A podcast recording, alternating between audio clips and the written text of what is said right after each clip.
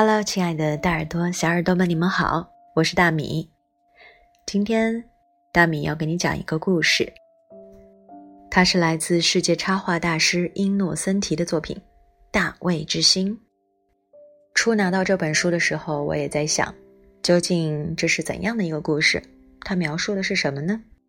书上的画面吸引了我，那是一些士兵的背影，还有一些穿着便装的人们。还有一些铁丝网。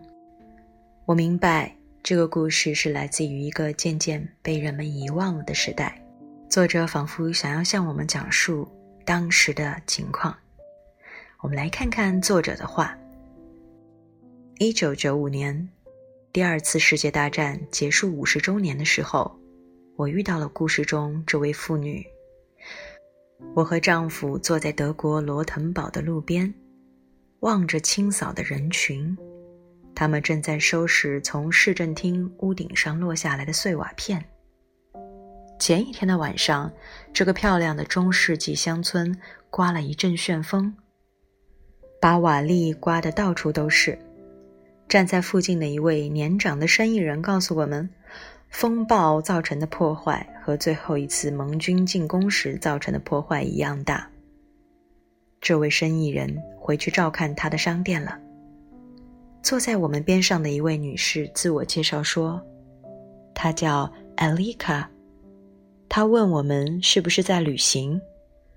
当我告诉她我们曾在耶路撒冷学习了两个星期时，她带着渴望的语气说：“她一直都想去耶路撒冷看看，只是付不起旅行的费用。”我注意到他戴的金项链上挂着一颗大卫之星，于是我说：“我们在以色列的时候，曾经开车去过奥地利，参观过毛斯奥森集中营。”艾丽卡对我说：“她有一次已经走到达豪集中营的门口，却不忍心走进去。”接着，他对我说起他的故事。从一九三三年到一九四五年，有六百万犹太人失去了生命，许多人被枪杀，许多人被饿死，还有许多人是在焚化炉里被烧死，或是在毒气室里被毒死。可是我活了下来。我出生于一九四四年的某一天，我不知道自己的生日。我不知道自己出生时的名字。我不知道自己出生在哪一座城市，哪一个乡村。我不知道自己有没有兄弟姐妹。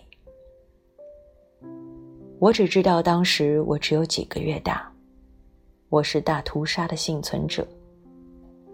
我常常想象我的家庭生活，我们一起共度的最后几个星期。我想象我的父亲、母亲所拥有的一切都被剥夺，他们被迫离开家门，迁移到犹太人聚居区。后来，也许是我们接到了离开犹太人聚居区的命令，我父母肯定是急迫的想要离开城里这个被铁丝网围起来的地方，这座被迫来到的城市。逃离伤寒、过度拥挤、肮脏和饥饿。可是接下来，他们知道要去哪里吗？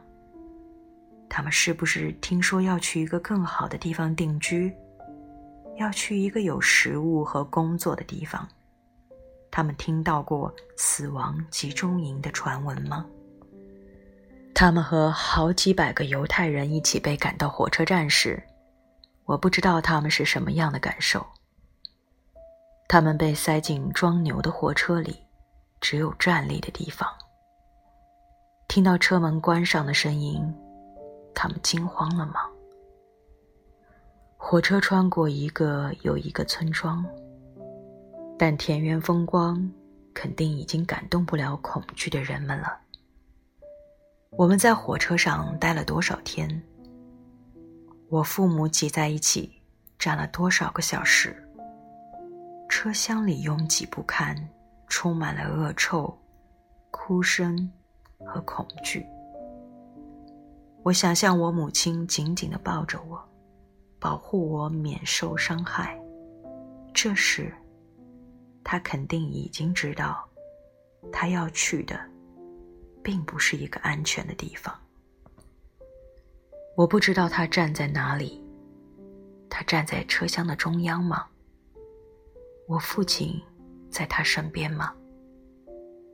他有没有对他说要表现的勇敢一点？他们商量该怎么办了吗？他们什么时候做的决定？我母亲有没有说对不起？对不起？对不起？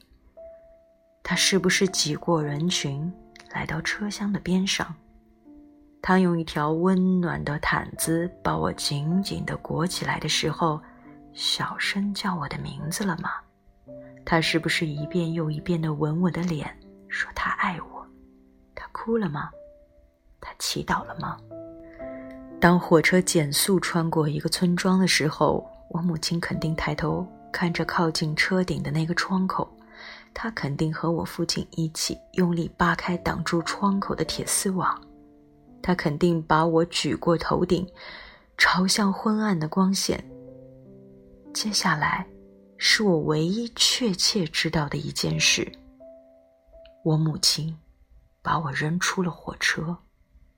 火车正好经过一个路口，他把我从车里扔到了一小片草地上。站在那里等待火车通过的人，看到我从货车上被扔了下来。母亲在赴死的道路上，把生命扔给了我。站在附近的人把我抱起来，交给一位喜欢我的妇女。她冒着生命危险收养了我。她估算了我的年龄，定下了我的生日。她说我的名字应该叫艾丽卡。她给了我一个家。他给我吃的，给我穿的。送我上学，他对我很好。我二十一岁的时候嫁给了一个好男人，他抹去了我心中时时涌起的悲伤。他知道我渴望拥有一个家庭，我们一共有三个孩子，现在他们也有了自己的孩子。在他们脸上，我看到了我自己。我曾听说。我们犹太人就像天上的星星一样多。在一九三三年到一九四五年之间，有六百万颗这样的星星陨落了。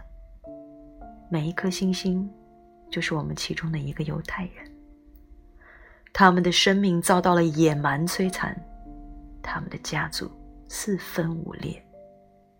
今天，我的家族再次生根壮大。我这颗星星依旧闪亮。故事说完了。大约很多小朋友对这段历史都并不了解。这段历史，即便是在今天，再重新提起，依旧令人颤栗。故事里没有出现任何武器，没有出现任何锋利的刀光、血影，但是你就那么。真实的感受到死亡的存在，死亡一步步逼近，而又是那么幸运。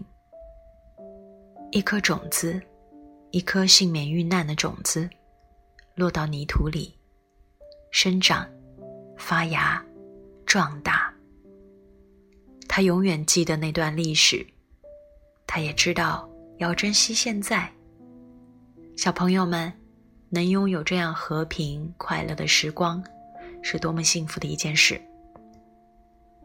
希望地球上的每一个人都能够热爱和平，维护和平，让国家不再四分五裂，让至亲的人们不再分离。你喜欢这个故事吗？也许你害怕，越害怕失去。就应该越懂得珍惜。我们的故事说完了，好，我们来听一段轻松的音乐吧。